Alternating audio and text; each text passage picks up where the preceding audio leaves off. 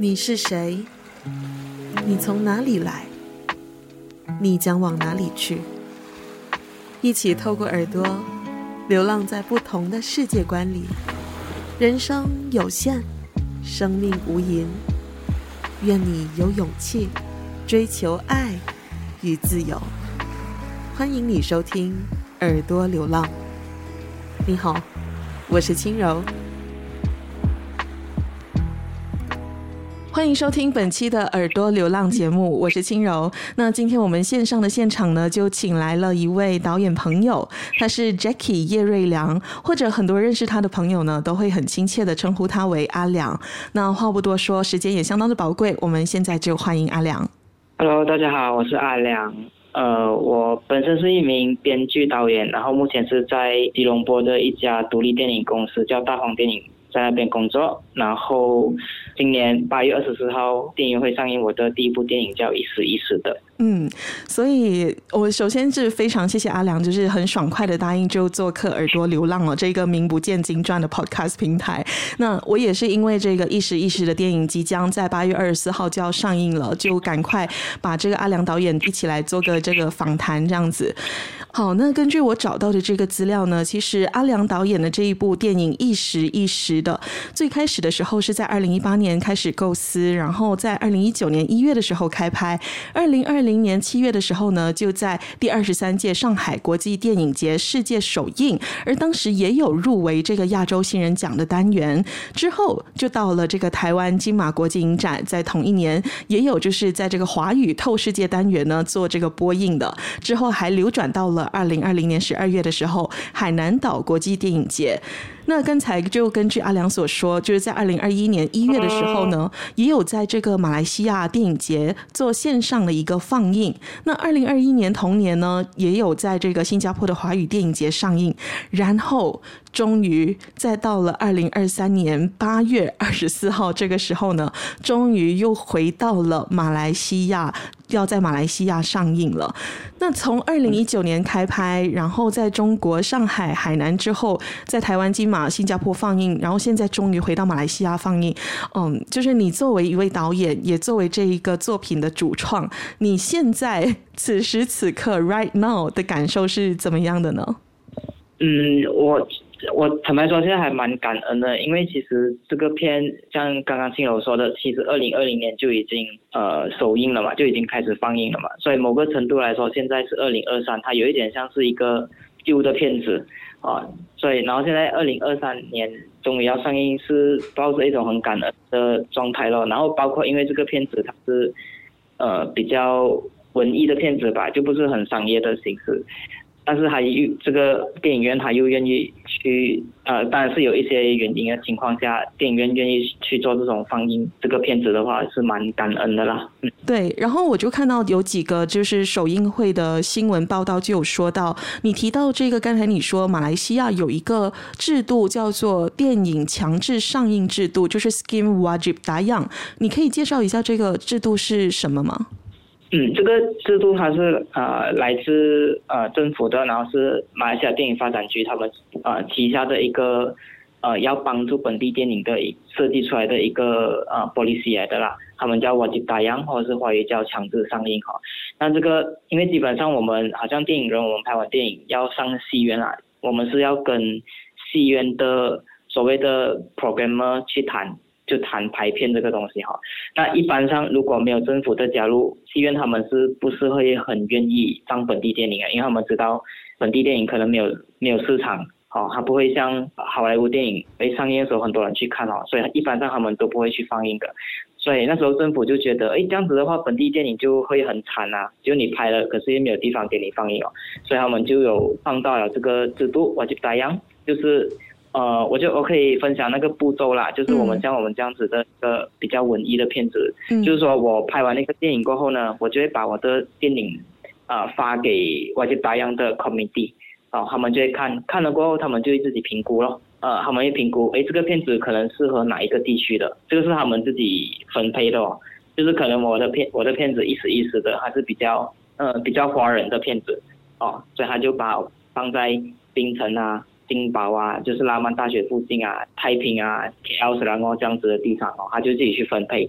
那分配过后，他就会给我一个信吧，那个信里面就会写完所有，呃，他们愿意让我这个戏在哪一家戏院上映哈，那我就拿着这个信去跟戏院谈。那戏院呢，基本上只要我我有这个信呢，他们是没有得拒绝的，他们必须要放映哦。只要有这个我我就答应他们必须要放映，但是这个我就答应还是有一些还是有一些条件去保护电影院的啦。待会我们可以再谈更多。但是就是因为有这个我就答应，只要被归类为马来西亚电影的话，我其实不太清楚他怎样子归类为马来西亚电影啦。但是只要他被归类为马来西亚电影，我们都是有资格去跟马来西亚电影发展局去申请这个我就答应的了，这样你就有机会在大荧幕放映的电影。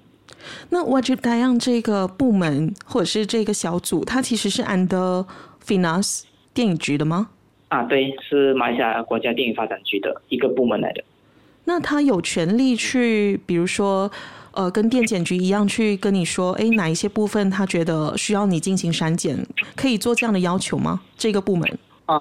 啊，不可以的，不同了不同部门，他们只能够就是针对你已经完成的这个作品去做评估。嗯，对，这个 Wajib Dayang 当我们去申请的时候啦，他会要我们提交一些东西。那其中一个就是 censorship，就是 LPF 的一个信。嗯，是 LPF 它会归类嘛？你的戏是 PG 十三还是 PG 十八，或者是完全被 ban 的话，你就不会有那个 LPF censorship 给你那张那张纸咯。没有那张纸，你也没有办法申请 Wajib Dayang 咯。所以一般上可以申请 Wajib Dayang 的都是没有问题的啦，都是可以上映的。好，既然我们已经谈到这是关于这个电影强制上映制度嘛，我觉得一开始的时候我们要先来做一个简单的宣传，就是这个电影呢会在八月二十四号开始上映，就是连续上映四天，然后在本地的六家电影院，这六家电影院呢分别就是在 Mid Valley 和 Plaza Gurney 的 GSC，还有 One Shamlin、Cheras Selatan、Eon Taiping 的 TGV 电影院，还有 Kambar 的 LFS，就是这六家电影院呢会从二十四号开始上映阿良导演的《一时一时的 Sometime Sometime》这一部电影。那我觉得在这边还是要请阿良导演就是分享一下关于这个电影的呃这个简单的这个简介，这个内容到底是在讲些什么？OK 啊，呃，意思意思他是在讲这一个单亲妈妈和他儿子叫陈子健的相依为命的故事啦。然后子健他是刚刚考完 SBM，然后在等成绩揭晓的那个阶段哈。所以他就在家无所事事哦，然后有一天他就发现了他的妈妈交了一个新男朋友，然后就开始感到有一点焦虑，好像他的妈妈会被这个新男友给抢走啊，然后他就开始做出任各种的反应来表达他对这个妈妈的新男友的不喜欢，然后同时也是希望可以重新引起他妈妈的关注啦。所以其实整体来说，就这部意思意思在就是在讲这一个青少年他在成长的过程中他会失去一些东西，那他。在这部片子讲的就是他失去了这种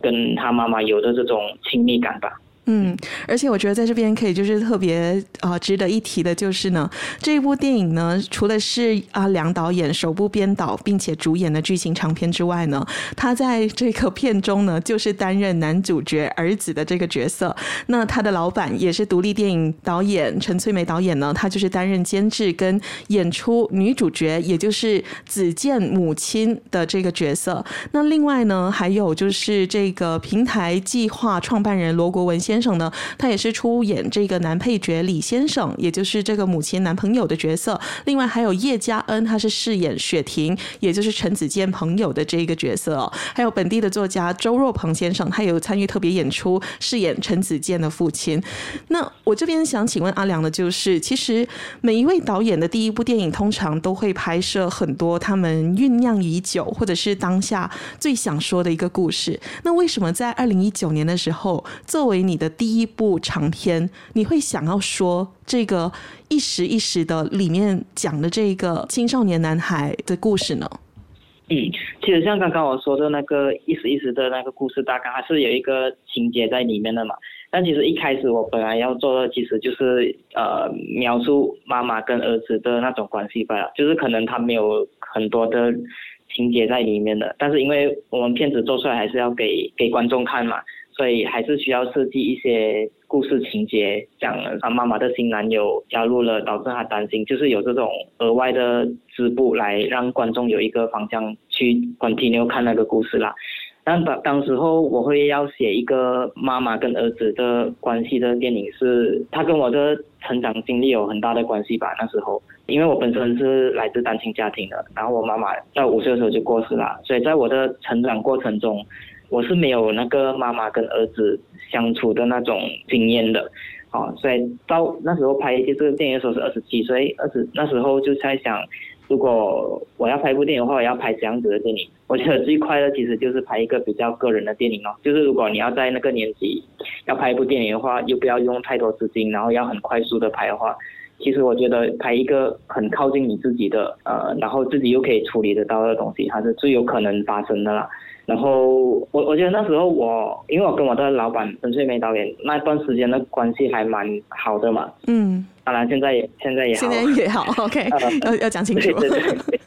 呃呃，那时候虽然我们的关系是老板跟员工啦，但是因为我跟他合作了很久了，大概有应该有三四年了。那时候还没有拍摄之前，嗯、然后我们的关系是有一点像亲情的那种感觉。哦，所以他某个程度他给我了一种家人的感觉吧，就是妈妈跟儿子的 feel。所以我就把那个那个情绪、那个感觉写进剧本里面，把它呈现出来了。呃，然后为什么其实也包括为什么会选择自导自演这个东西哦？因为嗯，我会觉得，因为在现实生活上我已经没有呃，我肯定没有这个机会去经历母子关系或者是母子之间的呃那种相处的机会，这个经验是肯定不可能存在了的嘛。但是在电影里面，我自导自演，我演那个儿子，然后戏里面我又有一个妈妈。所以某个程度来说，诶，我好像在电影里面填补了我现实生活上的那个遗憾哦，所以就想要拍一个妈妈跟儿子的故事了。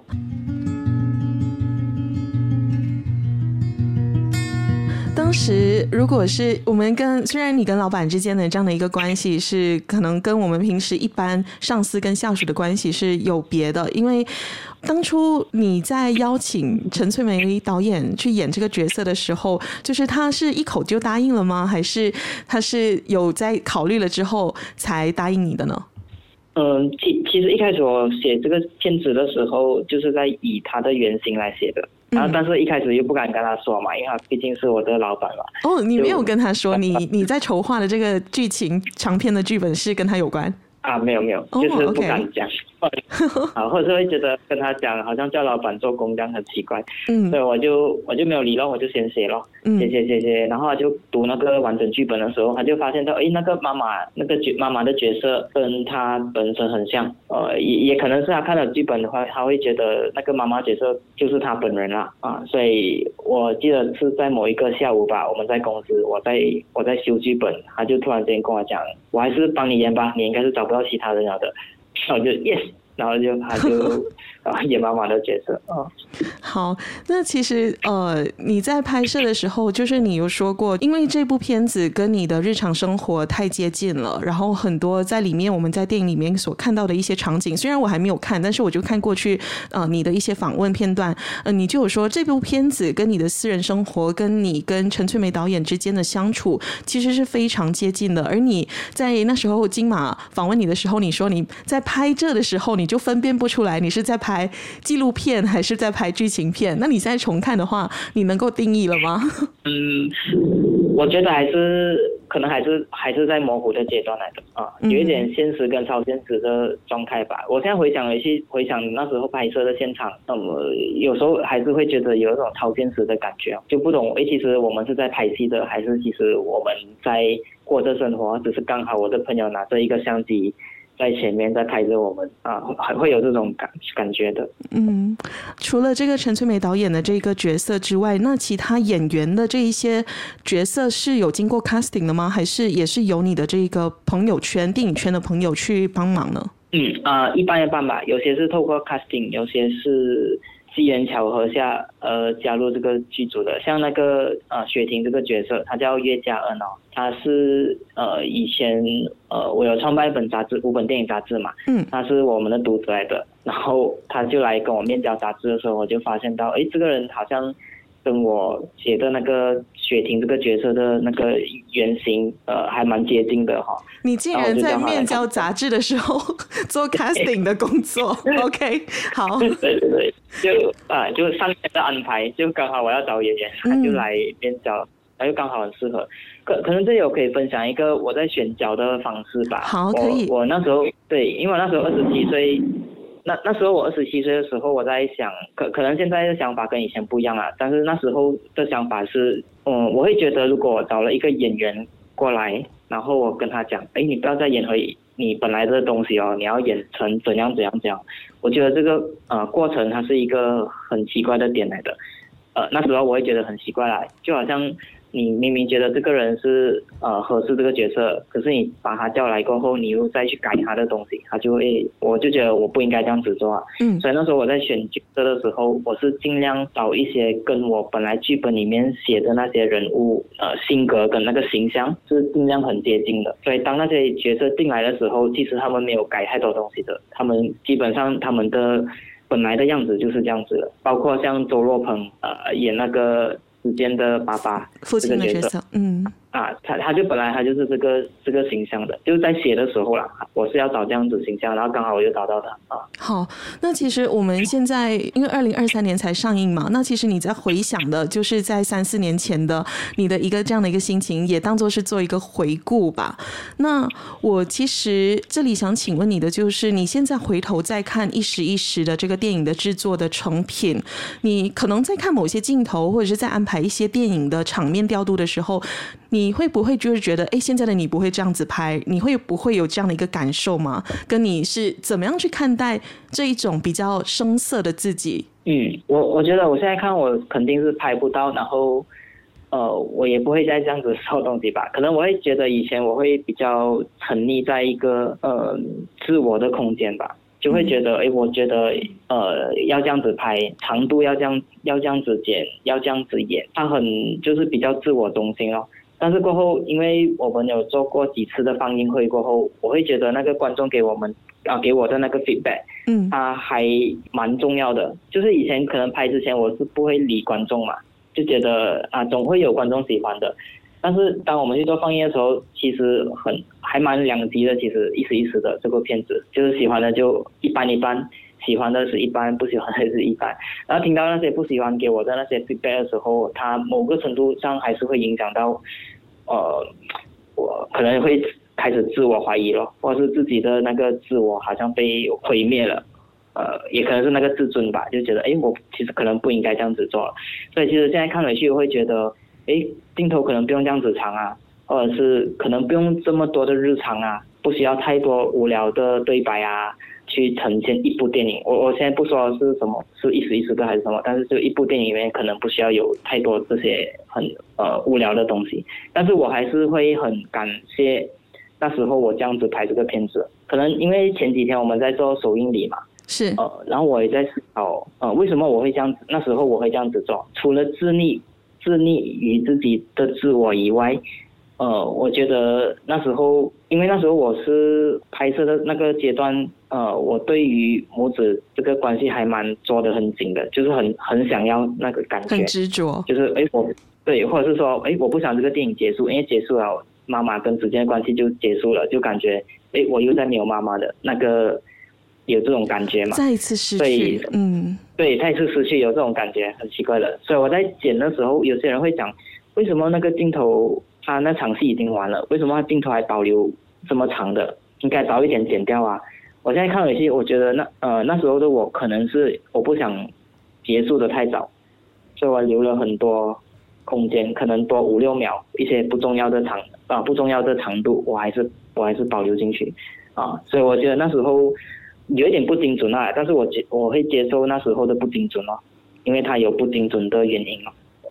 而且我我很印象深刻，你有在一次访谈的时候，你就说陈翠梅导演跟你说，你在什么样的年纪就应该拍什么样的电影，就是你在二十七岁的时候，你拍出那样的电影，其实就只有二十七岁的那个状态的你才能够拍得出来。所以你刚刚说，你刚刚听了很多呃这个听众的 feedback，说，哎，你现在可能就不会怎么拍怎么拍了。我反而觉得我现在更想要去看一时一时了，因为我现在。去看的一时 一时是现在的阿良拍不出来的东西。我去看到的是阿良作为一位导演，他的第一部长片，然后他的所有的那一种最淳朴、最原始的阿良的创作，就是在这个一时一时的这一部第一部剧情片，所以反而让我更想要去看了。我不知道你是不是这样子觉得，就是其实你看回去的时候，就是在看自己二十七岁的东西嘛。你你现在也拍不出来啦，而且你听了很多回馈，你也会改正那些回馈，或者是保留，或者是呃去改善它。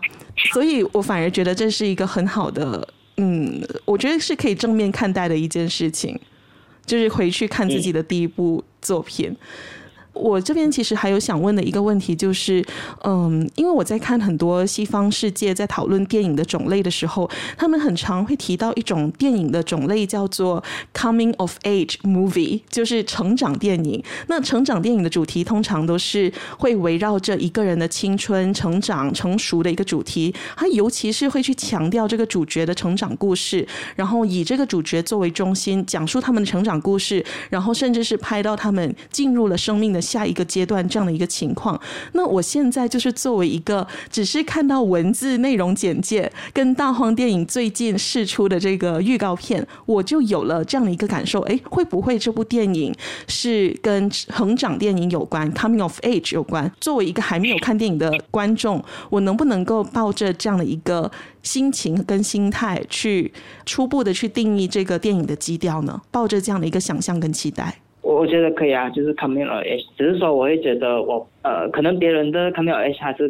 可以 cover 很多很多方向嘛，就是成长啊，其实可以 cover 呃爱情啊、亲情啊、各种各样友情啊，但是这个他可能他会跟。关注于我自己觉得，我现在看回去，我就觉得还蛮奇怪的关注点。他就是在关注他可能会失去了跟他妈妈的那种，可能小时候拥有的这种亲密感。当他越长越大的时候，诶，如果再有这种亲密感，他就变成一种很奇怪的行为了，就有点像恋母情结的概念了。嗯，呃，就会有这种奇怪的氛围在里面哦。然后也特地，其实也特地在写着他考完 SBM 在等成绩那个阶段嘛，就是十七岁、十八岁马来西亚年轻人的，啊、嗯嗯，那个年纪，就是我会觉得我特地选那个那个年纪，时间是设定为那个年纪，是因为我觉得十七岁之前，我们很多的决定都是来自于家人嘛，或者是你就算你做错事，你的家人都会替你去承担。可是当十八岁，你突然间，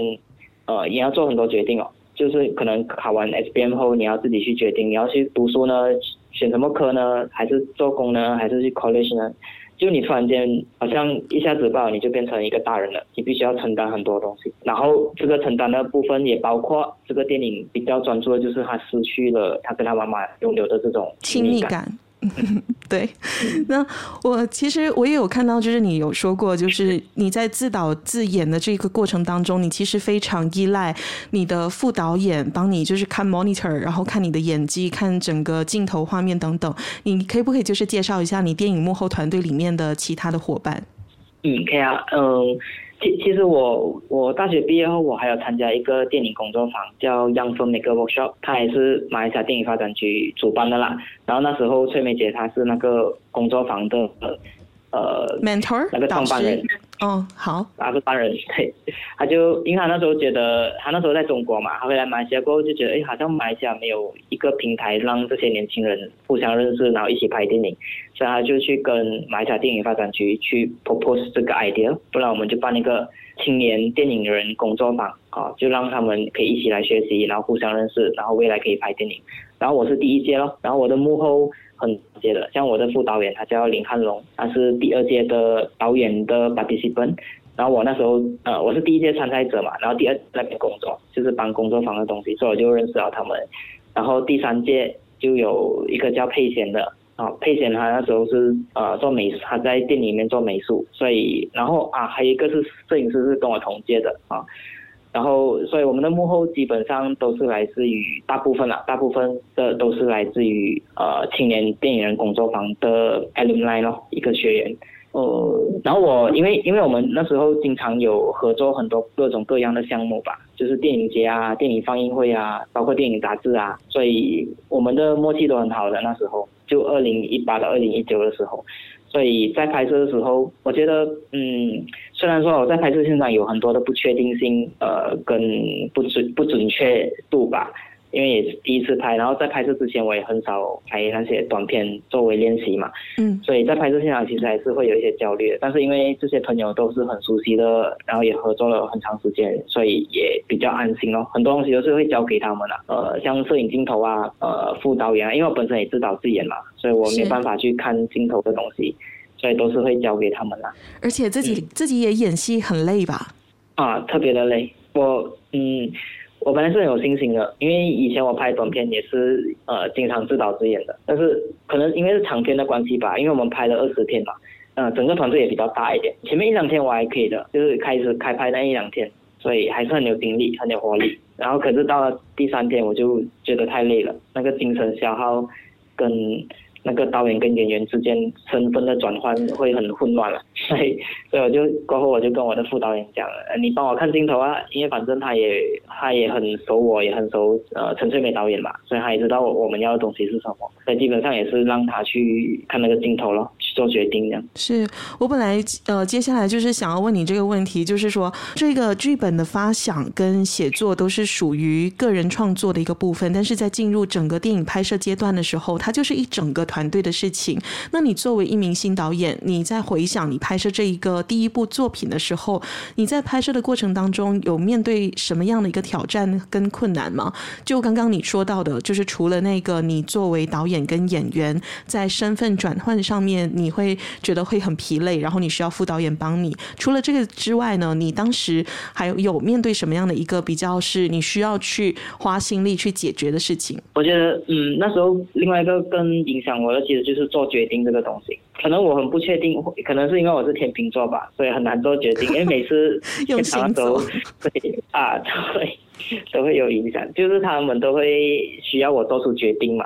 就是我要 A 还是 B，但是我又很难做出这个决定的人，呃，然后我又会很执着自己每次呃做错决定哦，因为我还蛮经常做出决定的，所以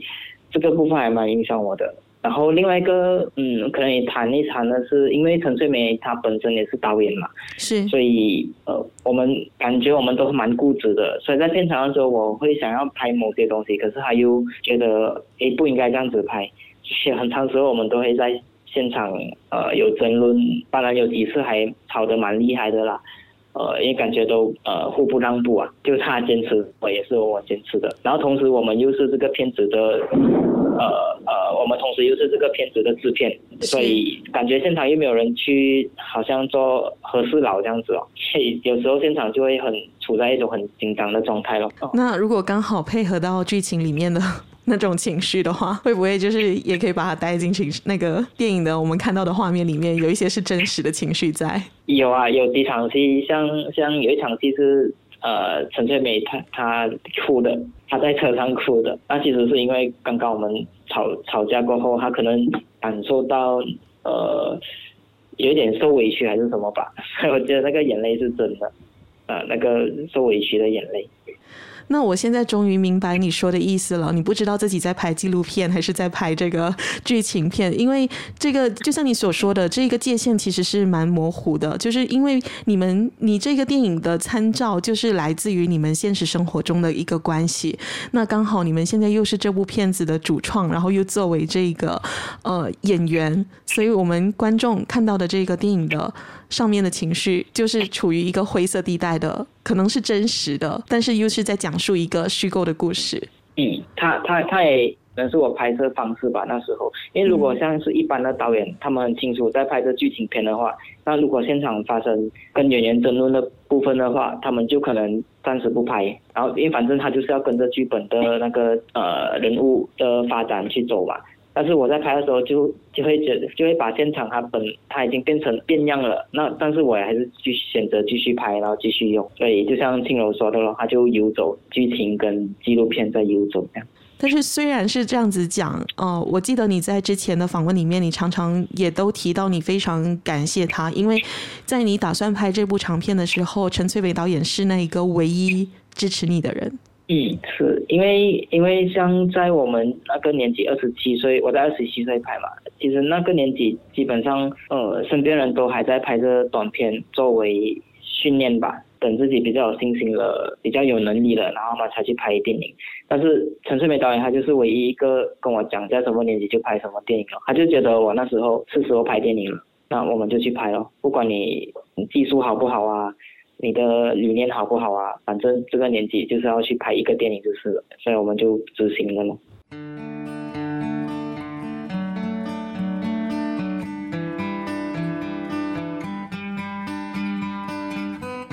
我觉得今天在收听耳朵流浪播客的节目的听众很多，可能也有自己的一个想要拍电影的电影梦。你会给予这些听众什么样的一个 tips，就是提示呢？或者是有一些冤枉路你曾经走过，然后你可以给一些什么忠告，让让这些年轻朋友他们可以从什么方向去呃思考自己的创作的第一部电影？嗯，我。呃，我反正是觉得哦，我现在在走这冤枉路。其实我现在这个年纪，三十岁，我在走这冤枉路。嗯。反而在二十七岁的时候，呃，我我觉得，如果当你当下你有你想你很想要拍一个片子，很想要拍一个内容的时候，呃，你就尽量的让自己低成本。呃，因为只有在很低很低的成本的情况下，你才有办法呃，在马来西亚这个电这样子的电影圈的情况下，你才有办法真的去拍哦，因为。我们经常会觉得，哎，电影它还是需要一大笔资金、一大笔资源，你才啊，你才有办法制作。但其实我们也知道马来西亚的电影市场嘛，那基本上就算是一个很出名的导演，他们还是会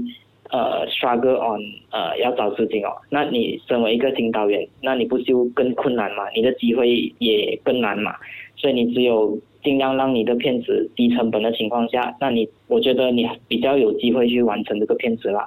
哦，然后我也觉得，呃，要 keep 着那个 momentum，momentum 那个拍片的那个动力，因为有时候你越拖越长哈，或者是你会想，我要拍我的第一部片子，我要拍很好很好的，然后镜头全部很好，全全部都是很 perfect 的。那当你这样子的时候，基本上你的资源就需要更多了。那需要资源更多的时候，你就需要更长的时间去制作了，然后你就会越越拖越久，越拖越久。所以我就觉得这个拖得越久的话，那个动力会被消灭掉的。就可能你会变得，你可能最后你只是拍出一个很好的电影，但是它不会是一个对电影世界。友好的，我经常会这样子想啊，我我不想要拍一个呃规规矩矩的电影，或者是大家公认为好的电影，但是我想要拍一个，它可能有机会改变电影世界的一个电影。所以当我这样子想的时候，你我们基本上只有两两条路，一条就是你成功了，嗯啊，第二条就是你失败了，你的实验品失败了，哦，那我觉得你处在这种状态还还是呃更好的啦，对电影世界更好的啦。所以对你而言，就是新导演在还没有拍自己的第一部电影之前，他的那种初生之犊不畏虎的那种精神，就是大无畏的精神，其实是很重要的。嗯，而且要很有意思的，你拥有这个东西哦。嗯，就是要保持着那个你想很喜欢电影，然后想要拍电影的那一种热忱。那我觉得这边还是可以提到一下，就是阿良的一时一时的这一部电影，其实那个辅助的金就是来自于马来西亚国家电影发展局 FINAS 的辅助金，然后另外就是还有这个泰国制作公司 Purin Pictures 的一个资助。嗯，我们第一笔资金进来是啊、泰国制作公司叫 Purin Picture，然后那时候还是给三万美金，所以就是一百大概一百千马币了。所以当我们拿到一百千马币的时候，我们就知道可以开拍了，但是没有办法做后期制作，只是有办法拍吧。所以我们就拍。然后在拍摄的过程中，然后电影马来西亚电影发展局他就叫我们去北京，呃讲因为我们入围了第一个阶段，所以现在要去北京。然后在北京过后，我们就得到了。呃，马币一百千，所以我们就把这个马币一百千拿去做后期，但是我们后期就又只能调色哦，然后声音设计那些还是没有资金哦，所以我们就去了参加上海国际电影节的创投呃 Project Market，然后在那边我们获得了一个声音设计的奖，所以我们就去了中国北京，呃去做声音设计的部分咯，所以基本上是有三个单位啦，我觉得。嗯。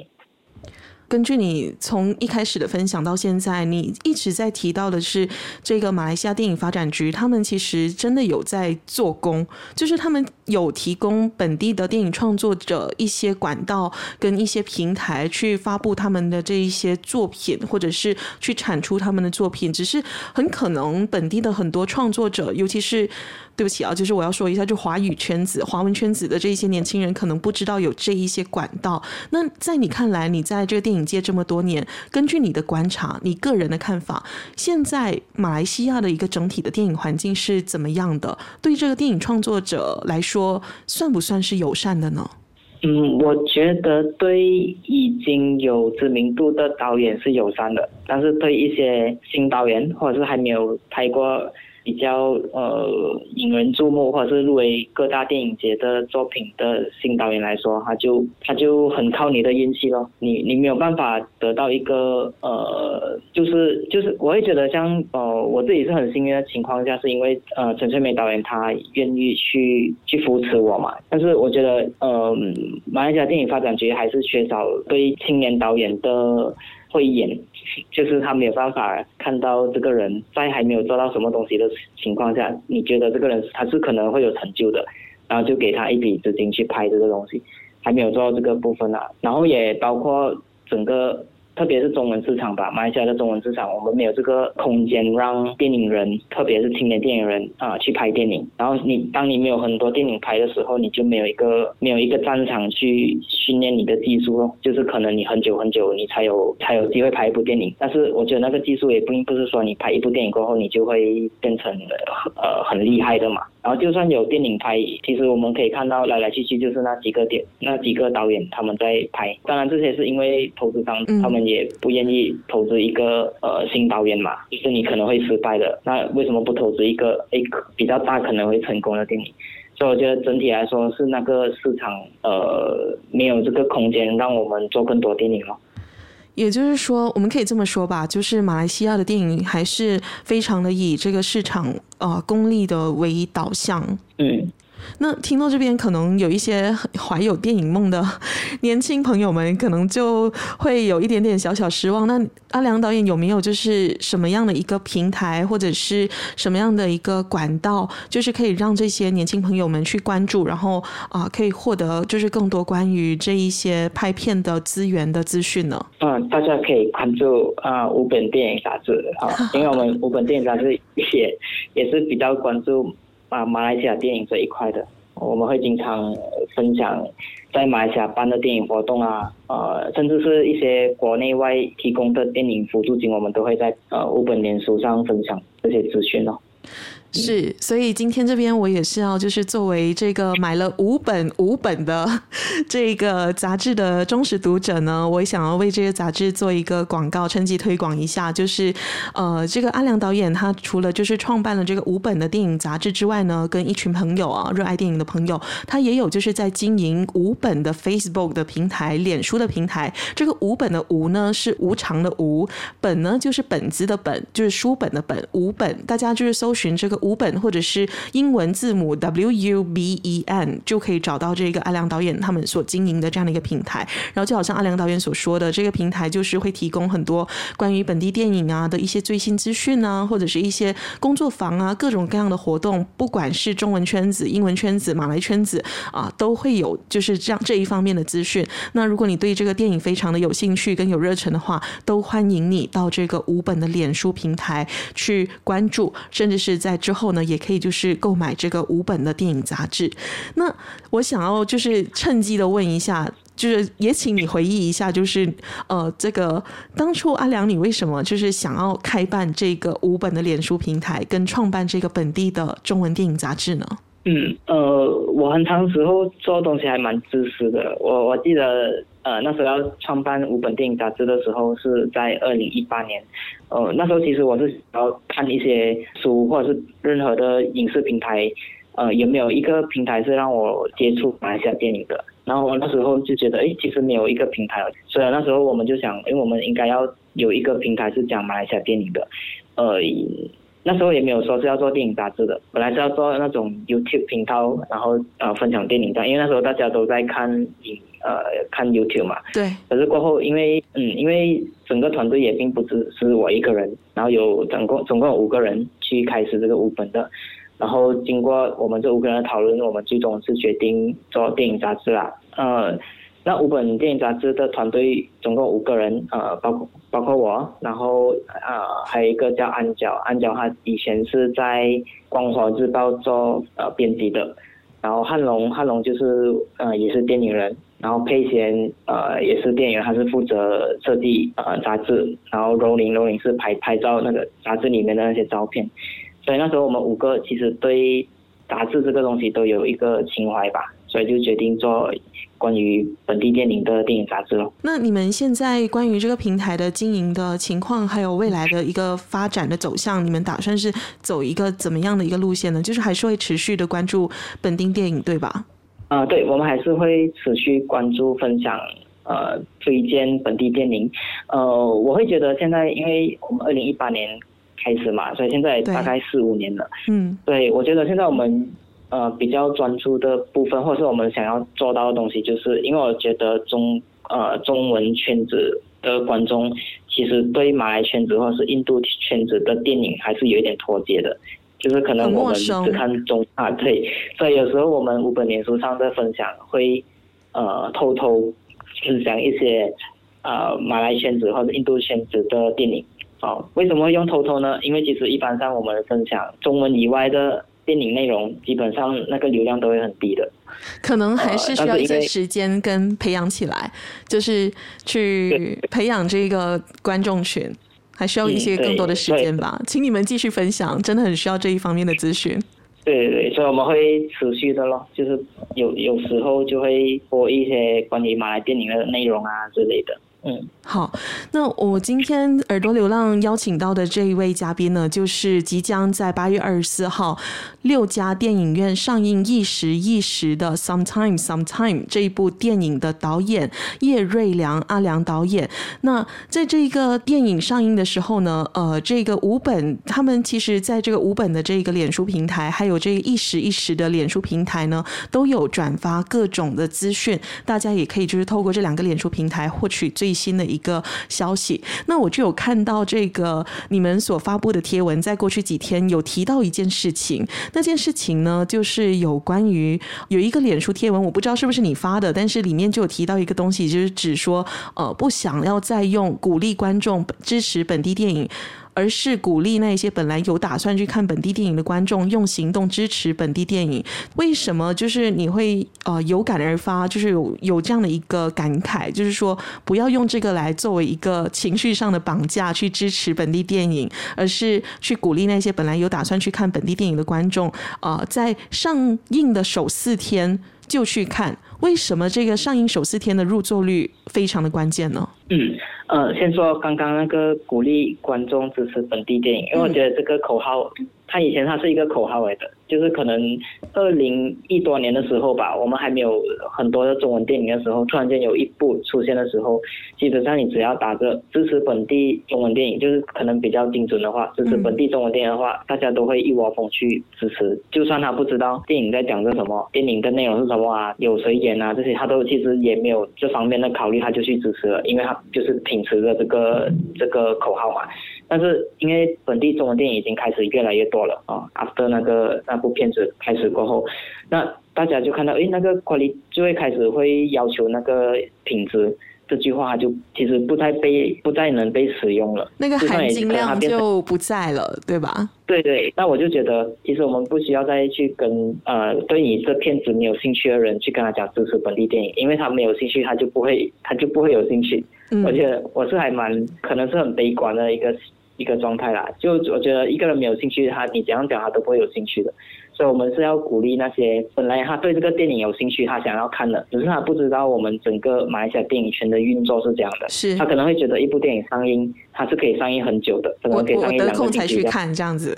对，但是本地电影它不是这样子的哦。马来西亚电影像那个刚刚我提到，呃，为什么上映前四天是很重要？对。那这个也是包括关系刚刚跟前面刚刚说的那个 Wajib Tayang 强制上映的这个这个计划哦。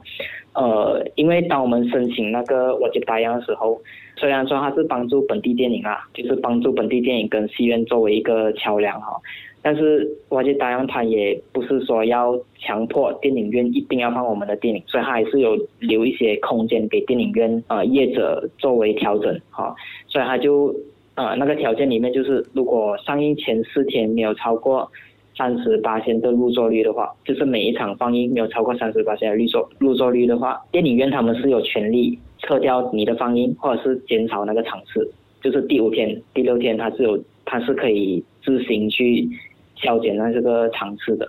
所以为什么我会觉得前面四天是很重要的？因为如果没有人看的话，或者是可能上映了。然后大家都觉得啊，我想要下个星期六才看，然后前面四天是没有人看的，基本上下个星期六就没有得看了，它就会完全下映了。那要怎么样去达到那个目标，才能够就是让这个电影可以上映多一点，多一点天数跟多一点场次？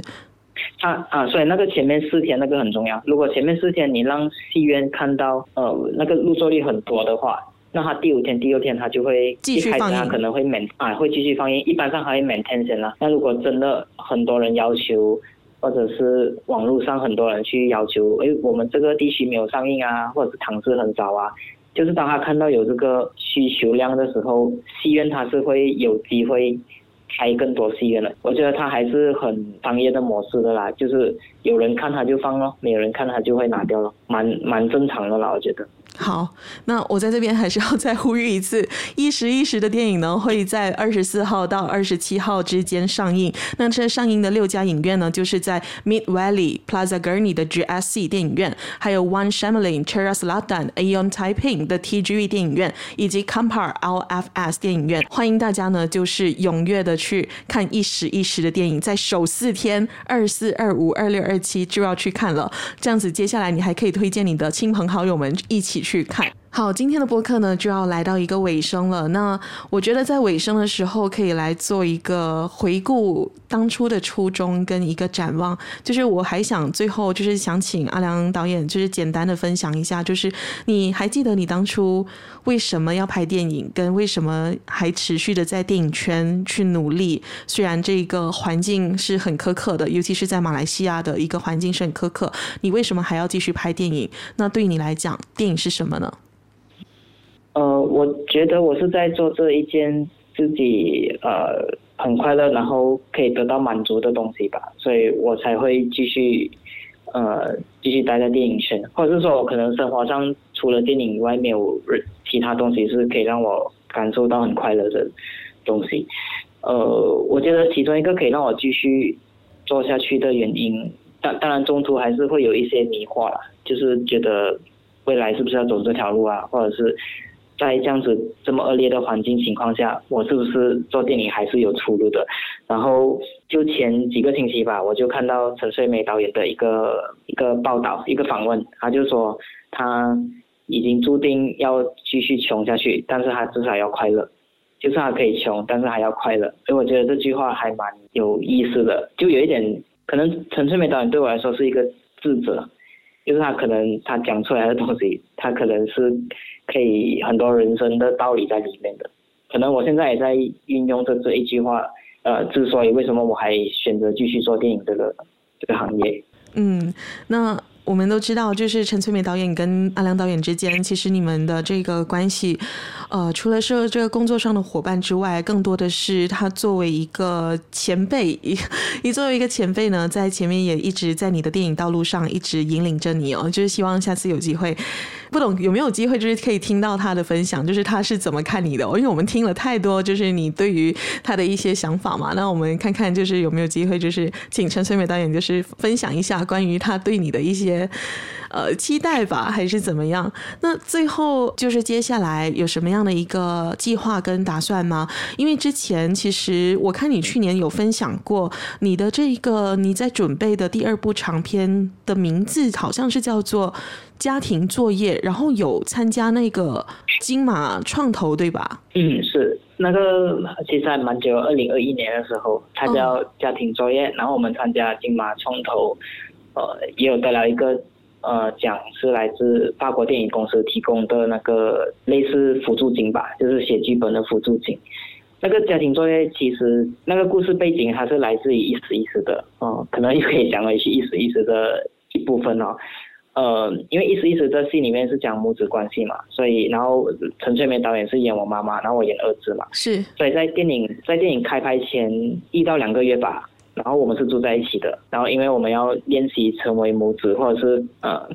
感受一下母子之间的互动是怎样子的嘛，在拍摄之前，所以我就把这个呃 幕后的这个部分，然后变成了呃第二部长片的故事的源头，它就是家庭作业，就是在讲这一个。一个电影导演，他要拍一个母子电影，然后他就找了两个演员，不同背景哦，然后就把他们放在一间屋子，呃，在电影开拍前两个月就一起住，然后一起练习成为母子。然后因为他们来自不同背景嘛，所以就有很多的冲突，然后就慢慢慢慢练习，然后开始找到了 balance，然后我们就越来越像一对母子。在大概整个故事背景是这样子咯。那这个剧本是写完了对吧？是会在打算在什么时候开拍呢？呃，目前还在修这个剧本的阶段啦，就修的蛮久的，因为可能还是很，我我一直很有意识的要啊、呃、跳脱一时一时的这种很慢的呃，或者是太过太过于日常的结构。因为现在我的想法不一样了嘛，所以可能都是很有意思的要跳脱一时一时的那种结构了，所以呃，应该还需要蛮长时间在做修改剧本的部分。没关系，我们观众们呢，就是先去好好的把一时一时的先看，看了之后呢，我们再满怀期待的期待阿良导演的第二部剧情长篇《家庭作业》。嗯。最后再补充一个问题好了，就是我知道，呃，这是阿良导演的一个长期的偶像，甚至是。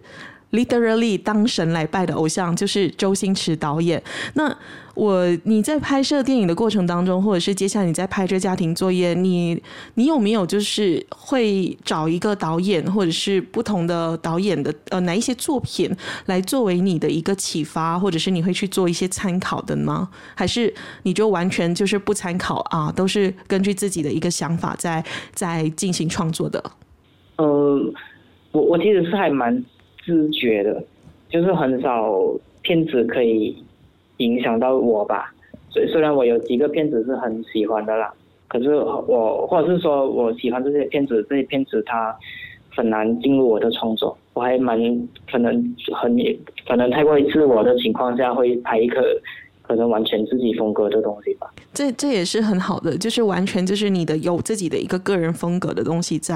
嗯，但但是我是有意识要。Plan 一些东西在里面，像一时一时的里面，刚刚有讲我的偶像是周星驰嘛，嗯，所以我就有做一些呃一时一时的里面有几场戏是关于头发的啊，大家可以去戏院看，就是关于头发的部分。嗯、那啊，那我会觉得为什么会有头发作为一个道具，作为情节呢？是因为我发现到呃很多人去谈论周星驰的时候，都谈论谈论他的吃文化啊，谈论他的表演啊这些嘛，是。但是我发现到他的所有电影。都有一个呃呃，每次都会讲到一个东西，就是关于头发的东西，所以我就觉得周星驰的电影的核心应该是头发，所以我就特地加了一个头发的元素在一时一时里。好，那至于这个头发在这个一时一时的里面的一个彩蛋是什么样呢？我们就请观众朋友们、听众朋友们直接到电影院里面去看。好，我们今天真的非常感谢阿良导演，就是做客耳朵流浪节目，跟我们分享了这么多电影的幕前幕后的一些故事。那我们知道，在马来西亚要拍摄电影真的非常的不容易。那唯有就好像阿良导演一样，就是跟他的一群很热爱电影的朋友一起做一些探索可能性的事情，探索各种各样界限，啊、呃，去看看到底能够做到什么样的一个程度。不管怎么样，就像阿良导演说的，就是你必须要还是要踏出那一步。你才能够有后面的一些可能。那最后，阿亮导演有什么话是想要对呃你的观众，或者是你包括我在内，呃都会走进这个电影院去看一时一时。你希望观众可以带着什么样的心情去看，或者是你要对这些观众说些什么样的话吗？嗯、呃，我觉得。可能我觉得大家带着一个空空的状态去看这部片子吧，就是可能不要有呃不要有任何的呃、不要有任何的期望，呃对，或者是呃不要觉得它是一个怎样子的电影啊，或者是你会预设自己会看到什么东西，它就是你完全整个人空空的就进去看一个呃你不知道你会得到什么的电影，我觉得这样子的状态。是呃，所有看电影的人应该拥有的状态的。我觉得人是很一个很奇怪的状态，就是当你预设了一些东西，然后电影里面跟你的预测是一样的时候，我们就会觉得啊，好无聊哦，就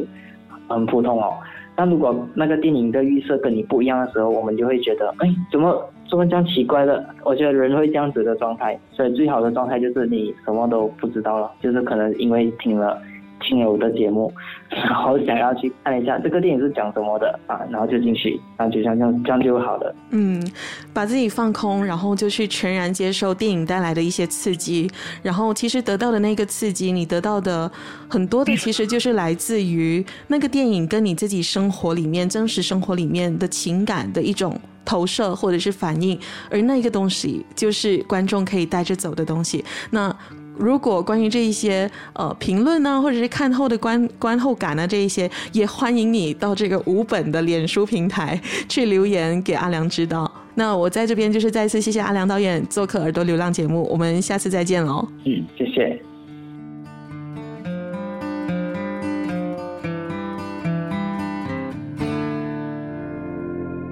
您刚刚听过的节目是《耳朵流浪》。如果您喜欢本期节目内容，欢迎分享给更多人。有任何节目反馈或有意洽谈赞助合作，也欢迎您私讯《耳朵流浪》Instagram 信箱。说故事的人会找到聆听者。